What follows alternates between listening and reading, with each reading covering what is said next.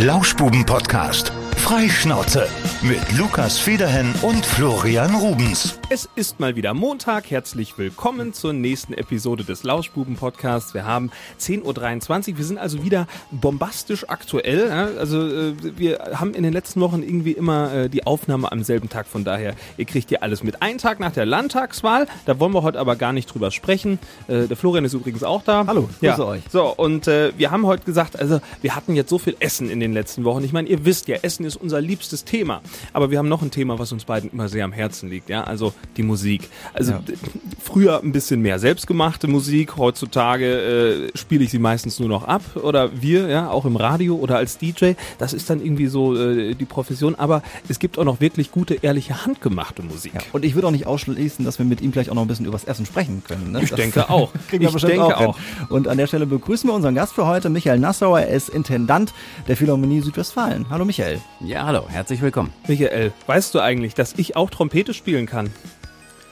Jetzt weiß ich's. Also ab dann brauchen wir ja schon mal eine. Dann weiß ich ja, brauche ich nur die Telefonnummer und schon Gar schauen wir mal, was noch übrig ist. Ja, ich wundere mich, dass ich da auch noch nie irgendwie mal so als kleiner Aushilfsmusiker in den letzten Jahren mal angefangen habe. Ich glaube, die eure Filmmusik mag ich zum Beispiel sehr gerne, aber ich äh, wäre halt irgendwie so äh, mit meinem Ansatz, den ich jetzt noch habe, könnte ich irgendwie so irgendwie die sechste Stimme spielen, einfach so irgendwie einen durchgängigen Ton. Also das wäre noch das, womit ich irgendwie dienen könnte. Ich weiß nicht, ob das gebraucht wird. Hm einen durchgängigen Ton, okay, muss ich mit den Kollegen mal reden, aber da muss man sich immer die Gegenfrage stellen. Würde man selber dafür auch Geld bezahlen fürs Ticket, wenn ein also. durchgängiger Ton mir angeboten wird als ja noch, Gegenleistung? Es gibt ja noch fünf andere Stimmen. Also ne?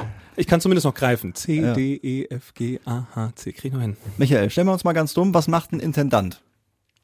Ja, zum Beispiel bei Radio Siegen ein Interview geben an einem Montagmorgen, kurz nach der Landtagswahl. Und ähm, ja, der Job ist sehr vielfältig. Grob gesagt kann man äh, ihn erstmal mit Geschäftsführer sozusagen übersetzen. Ähm, es gehört alles dazu, was zur Planung, was zur Personalverwaltung, was zum ja, äh, allen organisatorischen gehört, was die Philharmonie so benötigt, damit das Endprodukt, wenn die Türen auf der Bühne aufgehen und die Musiker gehen auf die Bühne drauf und spielen dann tolle Musik, auch so funktioniert. Dafür bin ich verantwortlich muss dann äh, mich natürlich auch ums Budget kümmern, habe die Finanzverantwortung, arbeite sehr eng mit dem Chefdirigenten zusammen, der wiederum die künstlerische Leitung hat. Also was ich nicht machen muss, ist dirigieren selber. Das werde ich auch schon mal gefragt, ja. aber das ist nicht mein Job. Äh, Leitung heißt dann in dem Fall wirklich, ich bin derjenige, der auch dann im Büro sitzt. Bist du denn auch an der Front noch selbst mit dabei und spielst auch noch mit oder ist das dann äh, außen vor? Weil du spielst doch auch. Äh, was ist es? Trompete ist es nicht, oder? Nein? Nö. Horn? Ja. Ja, Horn. Horn. Horn, das ist ja doch das Instrument, was ich erlernt habe, was ich studiert habe und habe ja auch lange Jahre in der Philharmonie an dem Instrument auch sitzen dürfen. Ähm, ich spiele noch für mich so, äh, das tue ich wohl, habe jetzt aber auch im Orchester länger schon nicht mehr ausgeholfen. Man muss natürlich irgendwann auch sehen, äh, die Anforderungen, auch jetzt gerade in der pandemischen Zeit, mhm. die auch äh, an alle Organisatoren äh, gestellt waren, die waren so erheblich. Ähm, da muss man dann auch sehen, äh, was man schafft und was man nicht schafft. Und von daher gesehen, ähm, ja, ich freue mich noch immer, wenn ich mal die Gelegenheit habe, zum Horn zu greifen. Ich mache das sehr gerne, weil ich das ja wirklich auch mit Bewusstsein und auch mit Herz damals ergriffen habe. Ähm, aber wenn man sich eben entscheidet, diesen Umsprung sozusagen mhm. zu machen auf den Sitz da oben im Büro, da muss man das auch konsequent machen letztlich. Und korrigiere mich, wenn ich falsch liege, das sind ja alles Berufsmusiker, sprich, wenn man da mitspielt in der Philharmonie, dann macht man das auch hauptberuflich, Vollzeit. Richtig, ja. da muss man natürlich auch äh, dann natürlich auf jeden Fall die, das Niveau mithalten können und äh, alles andere bringt ja natürlich nichts. Mhm. Ne? Das kommt eben eben darauf, um äh, vielleicht nochmal auf die Eingangsfrage zurückzukommen, warum bin ich noch nie angerufen worden? ähm, es muss natürlich dann auch gewährleistet sein, wenn wir mal einen zusätzlichen Musiker brauchen, sei es aus Gründen, dass wir so viele Planstellen nicht besetzt haben oder dass jemand krank geworden ist zum Beispiel, dann ähm, müssen wir natürlich auf den professionellen Sektor schauen was in diesen Zeiten äh, mit Corona überall Land auf Land ab nicht ganz einfach gewesen ist. Wobei ich ähm, habe das bei einem Kumpel von mir mitbekommen, der auch äh, Musik studiert hat. In seinem Fall war es äh, Posaune und ähm, es ist nicht so einfach in dieser Branche doch irgendwie Fuß zu fassen und eine Festanstellung beispielsweise in einem Orchester zu bekommen. Zumindest ist das so der Eindruck, den ich mitbekommen habe. Habt ihr noch freie Stellen? Alle Berufsmusiker können sich melden, oder wie schaut's? Also da gibt's ja äh, einschlägige Portale, wo man schauen kann, mhm. haben die eine Stelle. Mhm. Das wird dann noch aufgeteilt in die einzelnen Instrumentengruppen. Im Moment suchen wir tatsächlich noch, äh, wir suchen noch vor allen Dingen in der ersten Geige. Uns fehlen noch zwei Musikerinnen oder Musiker, die äh, dort in der Festanstellung spielen können. Es sind keine befristeten Stellen, sondern eher echte Festverträge. Ähm, ja, und es ist schwer da reinzukommen, das ist richtig. Das Nadelöhr heißt Probespiel und das Probespiel ist ein Thema für sich, quasi wie eine kleine äh, Musiker-Olympiade. Hm, okay. Ich sehe die Stelle, mein Instrument ist ausgeschrieben, ich würde mir überlegen, da möchte ich gerne hin, dann bewerbe ich mich in aller Regel gehen aber deutlich mehr Bewerbungen ein, als wir uns an einem Tag in dieser Olympiade gleich Probespiel anhören können. Das heißt, die erste Runde ist sozusagen, ich muss den Papierkrieg überstehen und muss eingeladen werden.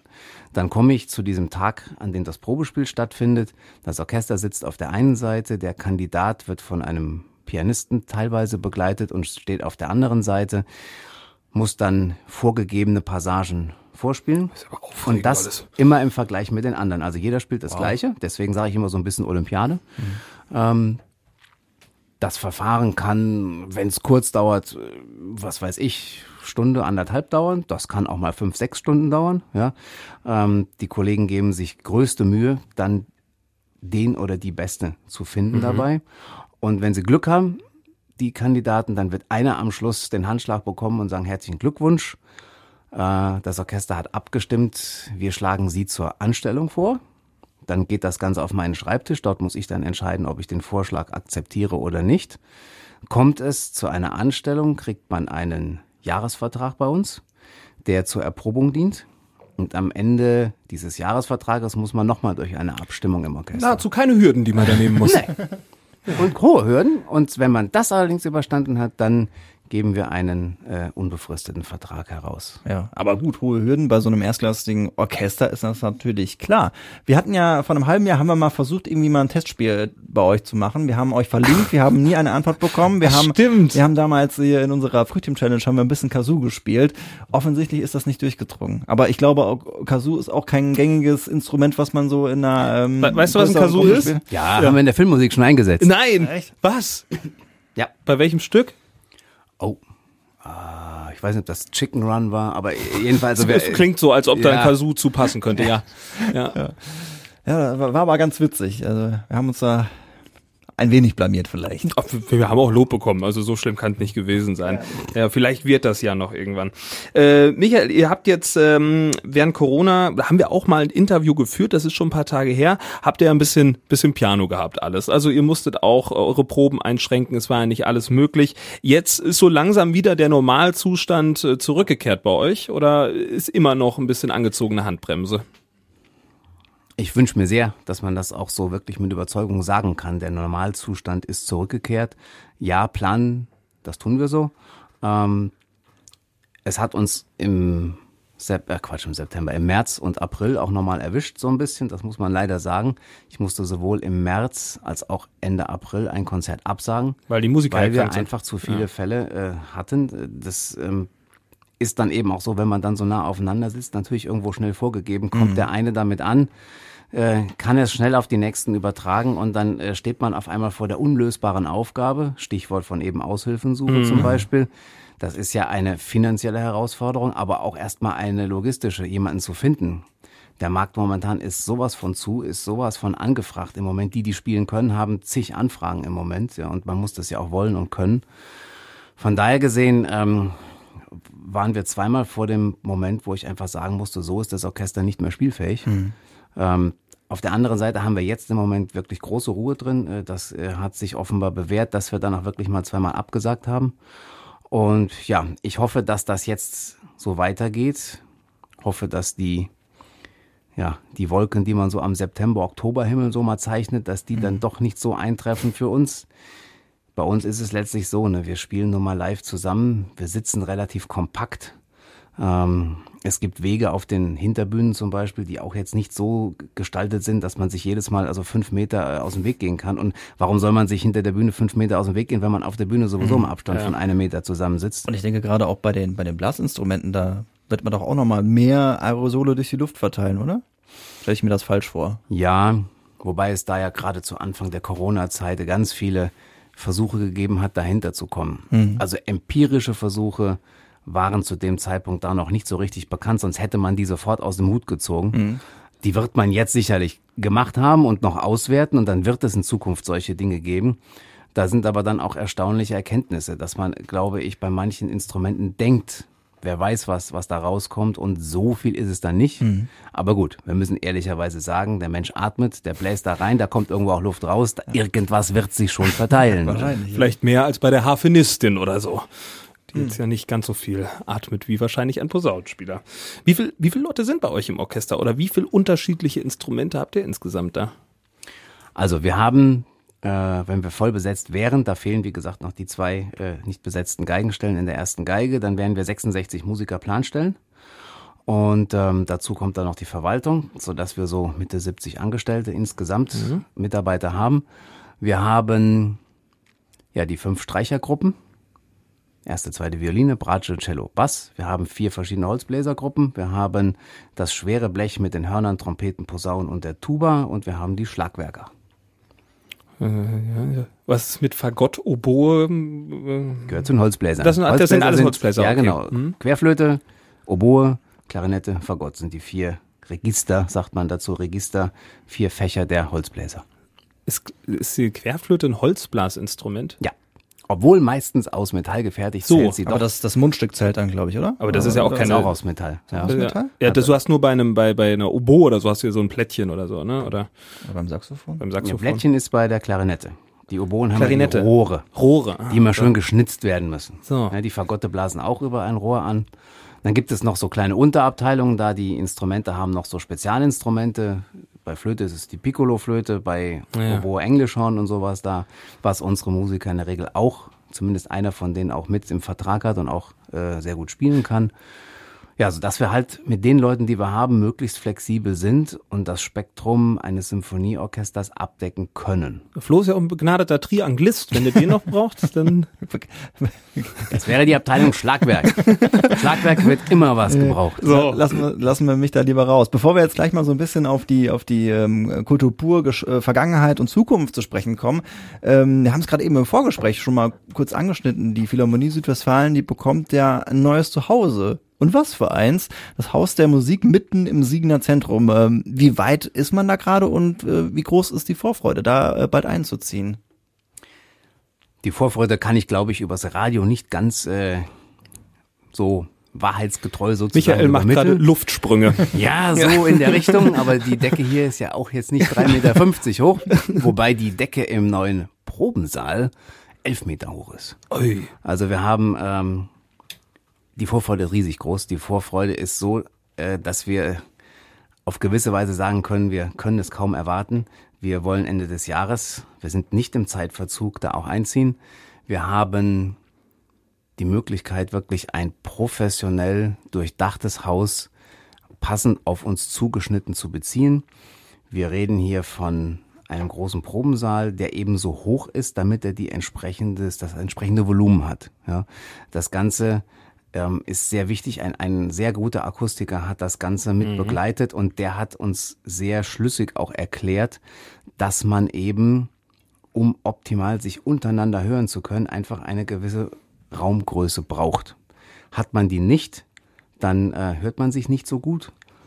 Was macht der Musiker natürlich logischerweise? Er spielt lauter, weil er sich nicht so gut hört, weil er die anderen äh, natürlich auch noch hören muss und dann potenziert sich das Ganze immer so ein bisschen und es gibt kein gutes Bild. Also der Akustiker war enorm wichtig bei der ganzen Planung des Hauses und äh, neben dem Probensaal entstehen dann zehn Stimmzimmer. Wir haben die Verwaltung in dem Haus, wir haben Lagerräume in dem Haus, wir haben einen kleinen Sozialraum da auch. Ähm, in der Tiefgarage gibt's wenigstens ein paar Parkplätze, aber ein kompliziertes Thema in Siegen, wie wir inzwischen gelernt haben. Ja. Und es gibt dann noch eine LKW-Garage, dass der LKW abends, wenn er vom Konzert dann auch kommt, einmal äh, an der Seite vom Lörthau Gymnasium entlangfahren kann, Gatter hoch, LKW rein, Gatter zu, fertig. Ich bin ja seit Monaten Wow. die Bauaufsicht von diesem Projekt. Ich habe mein Büro auf der gegenüberliegenden Straßenseite und deswegen äh, gucke ich seit Monaten auf einen riesigen Kran. Ne? Also ich glaube mittlerweile, ich weiß gar nicht, ob noch einer da steht. Der ist schon, du hat schon so zum Bild dazu gehört. Ich weiß gar nicht, aber ähm, ich konnte zumindest sehen, wie nach für nach Stein auf Stein aufeinander gesetzt wurden. Es ist schon doch ein recht beachtliches Gebäude von der Größe. Also da mitten in Siegen einfach so plopp steht da so ein so ein riesiges riesiges Teil. Äh, das- Was hat das? Was hat das gekostet? Also wir liegen bei den Baukosten rund bei 17 Millionen Euro. 17 Millionen. Ja. Zahlst du das, Michael? Was?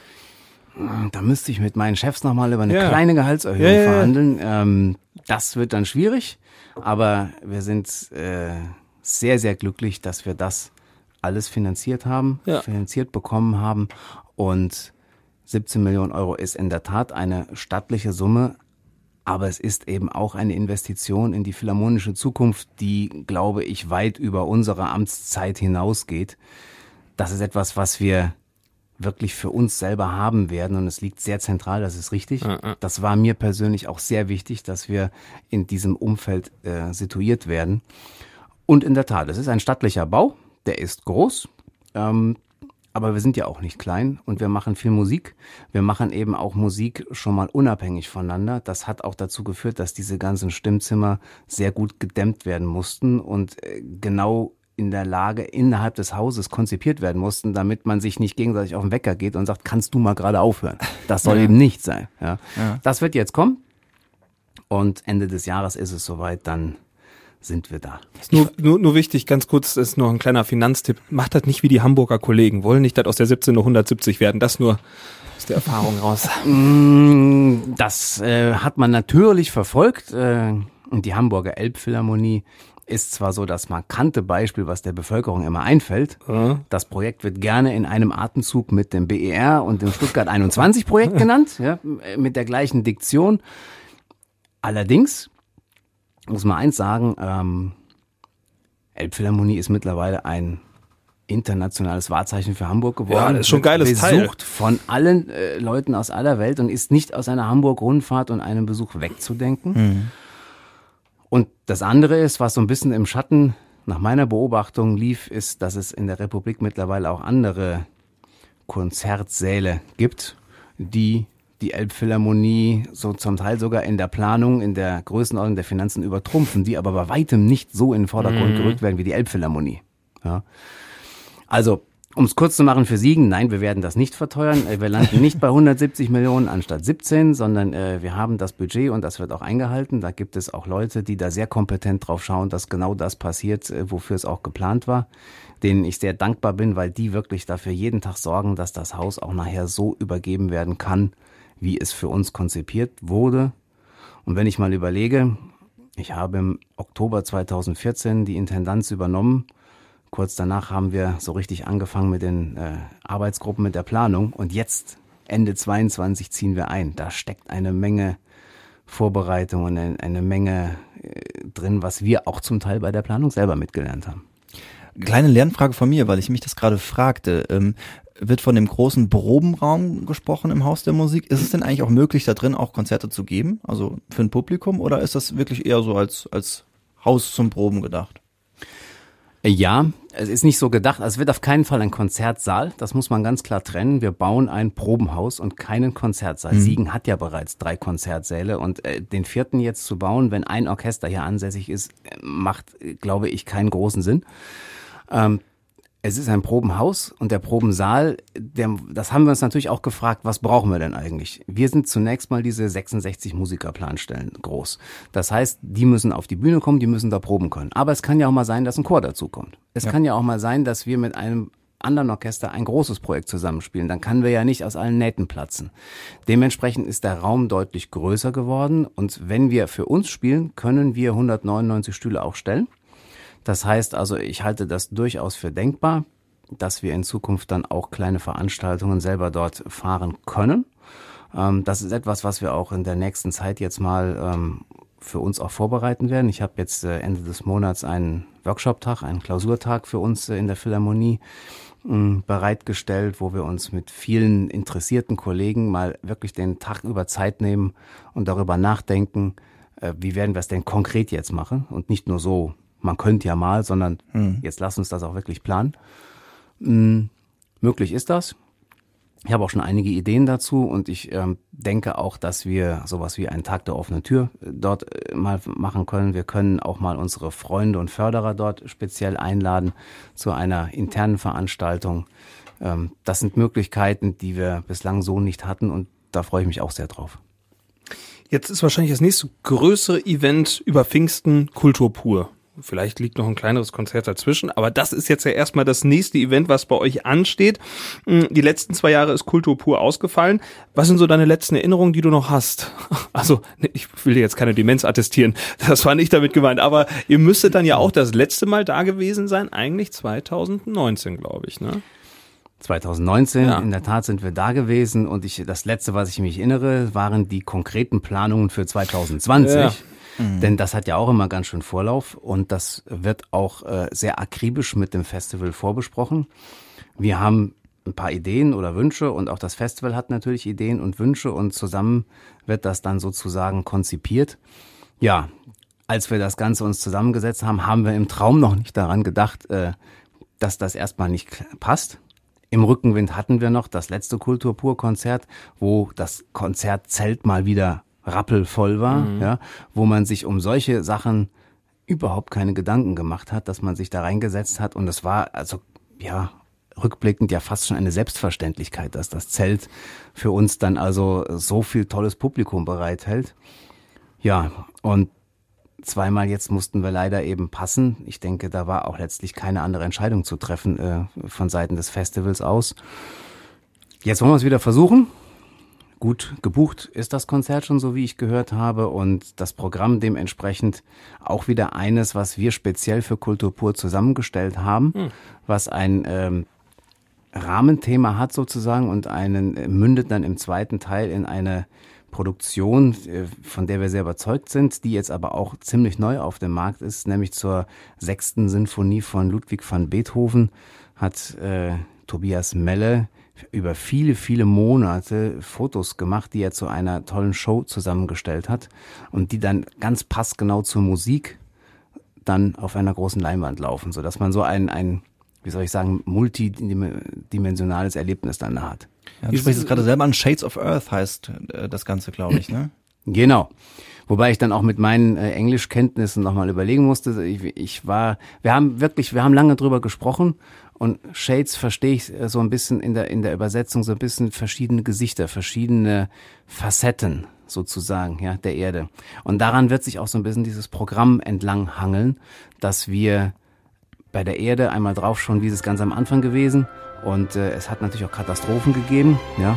Es gibt aber auch, und da mündet dann die äh, Programmatik im zweiten Teil in der Beethoven-Symphonie, ganz tolle Naturereignisse, ähm, wo wir einfach sagen, das ist ein wunderbarer Planet und der ist es wert, natürlich auch erhalten zu werden. Da müssen wir natürlich für sorgen und schaut doch mal, was es für verschiedene Möglichkeiten und Facetten alles gibt. Könntest du uns die sechste Beethoven-Symphonie gerade mal vorsingen? Ich habe die nicht im Ohr. die dauert aber eine Stunde. ja, ich dachte mir schon. Ich dachte mir schon. So, ähm, äh, nee. ich ich kenne sie tatsächlich nicht. Gibt es so ein Leitmotiv? Also es gibt auf jeden Fall, es ist nicht wie die fünfte, also wo das ja. Leitmotiv dann bekannt ist sozusagen, da, es gibt aber ähm, die heißt mit Beinamen Pastorale. Und äh, ah. es gibt da zum Beispiel im zweiten Satz, der heißt Szene am, am Bach, glaube ich. Es gibt ähm, auch eine Gewitterszene, ja, und es gibt eben auch die Entspannung nach dem Gewitter zum Beispiel. Ja, es gibt auch eine etwas rustikalere, einen, einen rustikaleren dritten Satz, so dass insgesamt eben so verschiedene Szenarien sozusagen vom Leben auf der Erde auch da drin stecken. Und deswegen hat sie sich so angeboten für den Fotografen. Ja. Ich hätte ja fast gesagt, die könnten wir jetzt mal einspielen. Ich weiß nicht, ist das so alt, dass da keine GEMA mehr drauf ist? Sehr ja. wahrscheinlich kann man die einspielen. Dann im Hintergrund hört ihr jetzt gerade ähm, Wahrscheinlich das mit dem Bach ist mir hängen geblieben. Also der hm. läuft jetzt gerade. Dann darfst du auch die richtige Stelle gleich suchen. Ja, na toll. Der Auftrag, einer Stunde Werk. Ja, da, irgendwas, irgendwas läuft jetzt hier im Hintergrund. Der Auftrag geht auf jeden Fall an dich. Wo wir gerade dabei sind, du hast äh, natürlich gesagt, einmal ähm, die Philharmonie, die dieses Klangbild dann hat, dann haben wir noch äh, visuell was und äh, ich glaube auch, ähm, wenn ich jetzt richtig informiert bin, dass ihr doch immer auch eine ganz besondere, oder nicht immer, aber auch in diesem Jahr eine äh, ganz besondere Stimme mit dabei habt, nämlich ähm, die Synchronstimme von Daniel Craig. Richtig, das ist der Herr Wunder, der die ganze Sache moderieren wird. Und ähm, wie das immer so ist, ne, wenn man eine ganz markante Stimme als vielleicht auch als Filmfreund mit einem ja, amerikanischen oder englischsprachigen, wie auch immer, Schauspieler assoziiert. Und diese Stimme ist ja schon sehr auch irgendwie unverwechselbar. Mhm. Ja. Wir haben das ja früher schon mal gehabt, als wir mit Christian Brückner zusammengearbeitet haben, den man im Film mit Robert De Niro oder vielleicht Robert Redford äh, akustisch identifiziert. Mhm. Ähm, ja, und hier passte es natürlich, hätte fast im letzten Jahr noch ein bisschen besser gepasst, als da nach x-maligen Verzögern der neue Bond-Film rauskam, dann doch mal noch mit mhm. Daniel Craig äh, letztmalig und äh, dann die Synchronstimme dabei zu haben, war natürlich noch ein bisschen passgenauer. Aber nichtsdestotrotz ist die Stimme nach wie vor, äh, finde ich, sehr markant, sehr charismatisch.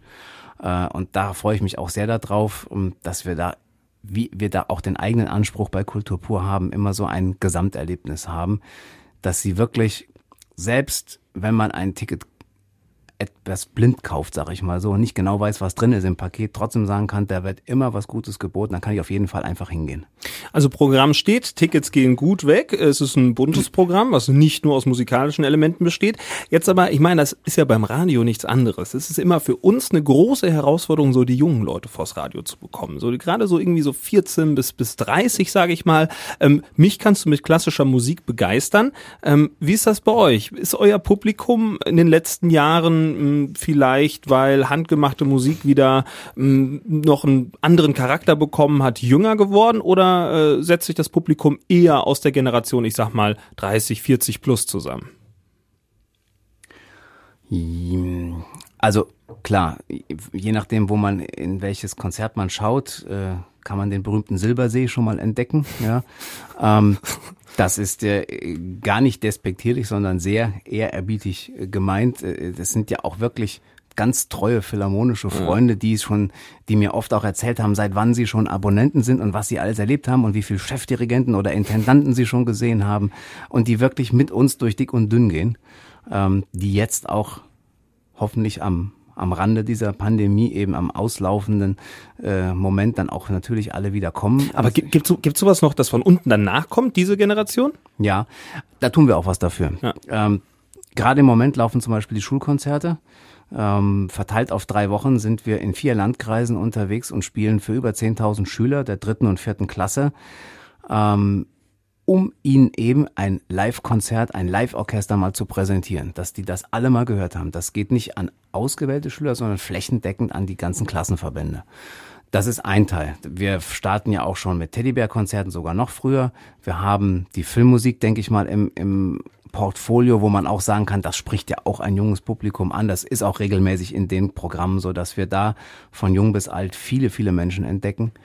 Und dann haben wir solche Spezialprogramme, das ist beim letzten Mal pandemiebedingt auch ausgefallen, halt das Games-Konzert, was aber im nächsten Jahr, also in der nächsten Saison auch wieder geplant ist, so dass wir insgesamt, ähm, glaube ich, für alle Altersgruppen etwas dabei haben.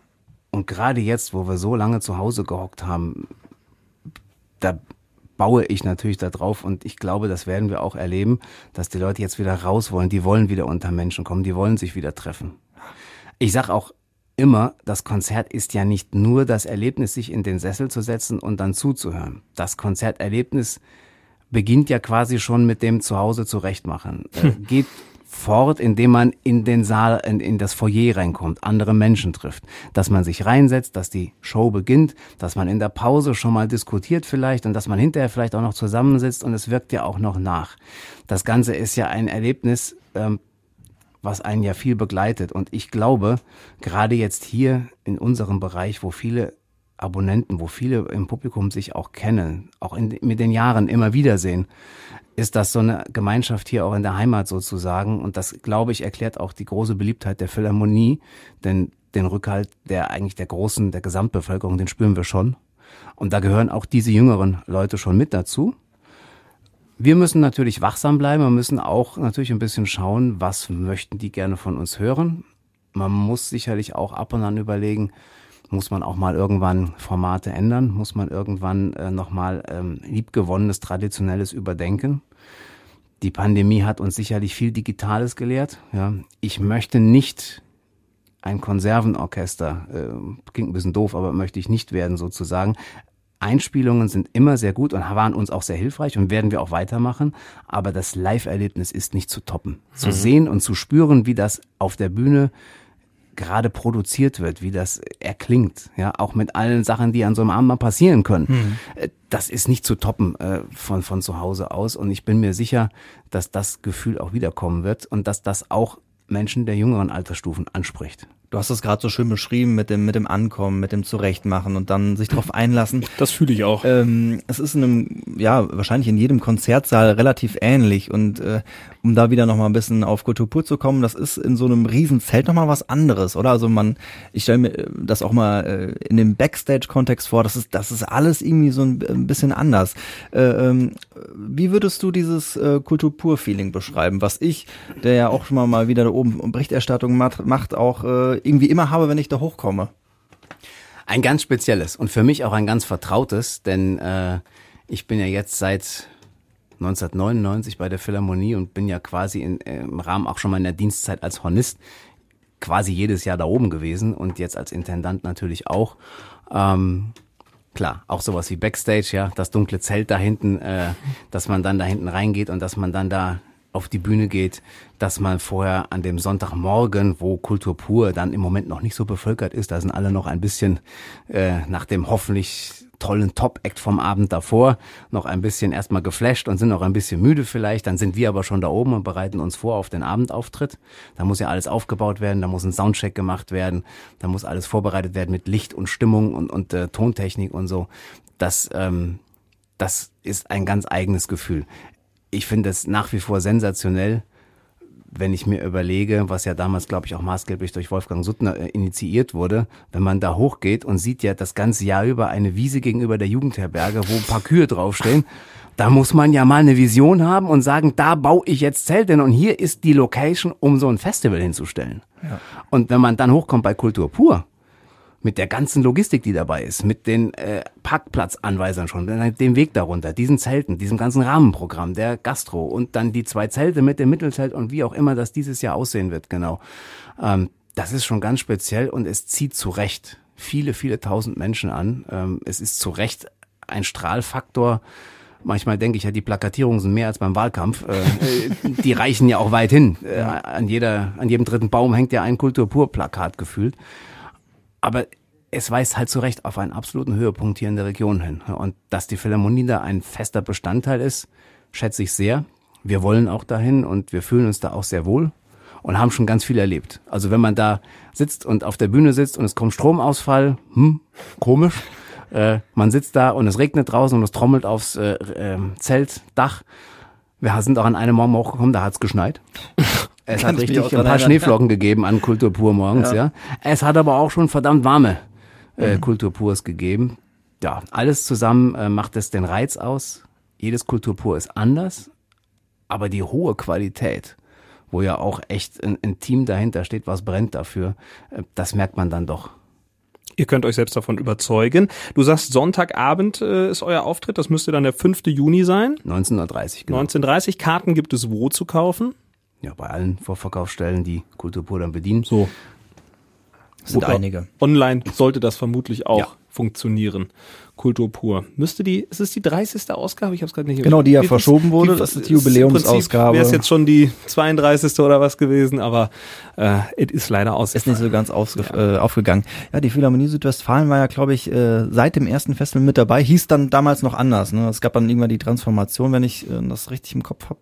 Also irgendwie ja, die, der Name der Philharmonie, der hat sich ein bisschen gewandelt mit den Jahren. Ähm, in der Gründung hieß es noch anders, dann war es lange das Siegerlandorchester, mhm. ähm, Südwestfälische Philharmonie. Dann hatten wir mal einen Verwaltungsverbund mit den Hagenern zusammen. Das war dann das Philharmonische Orchester Südwestfalen. Als diese Verwaltungsfusion getrennt wurde, hat man überlegt, was kann man aus dem Namen noch machen. Hat dann geguckt, dann kam die Philharmonie Südwestfalen dabei raus. Und ich glaube, jetzt haben wir so ziemlich alle Variationsmöglichkeiten dadurch. Also nochmal ist jetzt erst kein, äh, keine Änderung des Namens geplant. Sehr gut. Wir okay. bedanken uns sehr herzlich bei dir, dass du dir die Zeit genommen hast für unsere Podcast-Folge und hoffen, äh, dass wir euch so ein bisschen äh, einen kleinen musikalischen Einblick in die Philharmonie geben konnten. Und äh, wie gesagt, was habe ich jetzt gesagt, 5. oder 9. Juni? 5. 5. Juni. 5. Juni, schaut da vorbei, oben am Giller. Ich glaube, wir sind auch da, Flori, wohl? Ja, am Sonntag bin ich auch da und äh, ganz wichtig, wenn ihr die Karten haben wollt, dann solltet ihr euch, glaube ich, ranhalten, weil So. das geht dann schon, wenn es äh, auf Kultur pur geht, dann doch recht schnell. Und wenn ihr noch nie bei der Philharmonie wart oder grundsätzlich euch noch nie ein bisschen klassischere Musik gegeben habt, mit richtigem Orchester, tut es euch mal an. Also ich muss wirklich sagen, das macht Spaß. Und das sage ich nicht so, weil ich das jetzt hier sagen muss, weil der Michael uns gleich noch die Scheinchen in die Hand drückt, sondern es macht wirklich Spaß. Also man kann sich das mal geben. Natürlich, der Klassiker ist die Filmmusik irgendwie so für mich immer abgespeichert. Philharmonie, wenn man Leute damit irgendwie begeistern will, ja, geht zur Filmmusik. Fluch der Karibik läuft immer. Ja, kann halt jeder ne? was mit anfangen. Aber ähm, ich glaube, ihr habt da schon äh, was Feines geplant und auch ähm, musikalische oder Orchesterneulinge werden da auf ihre Kosten kommen, behaupte ich mal. Ja, also die Emotion der Musik, die überträgt sich meines Erachtens immer. Das Programm ist äh, breit aufgestellt. Das geht über vier Jahrhunderte Musik, wenn ich das jetzt mal so grob oder überschlage. Und ähm, wir freuen uns über jeden, der kommt. Alle sind herzlich willkommen. Es ist mit Sicherheit ein wunderbarer, kurzweiliger Abend. Der 9. Juni, der eben zwischendurch als fast als Versprecher kam, den haben wir übrigens auch im Terminkalender. Ja, dann- da sind wir mal ah, klar. Apollo-Theater, spielen was ganz anderes. Ja.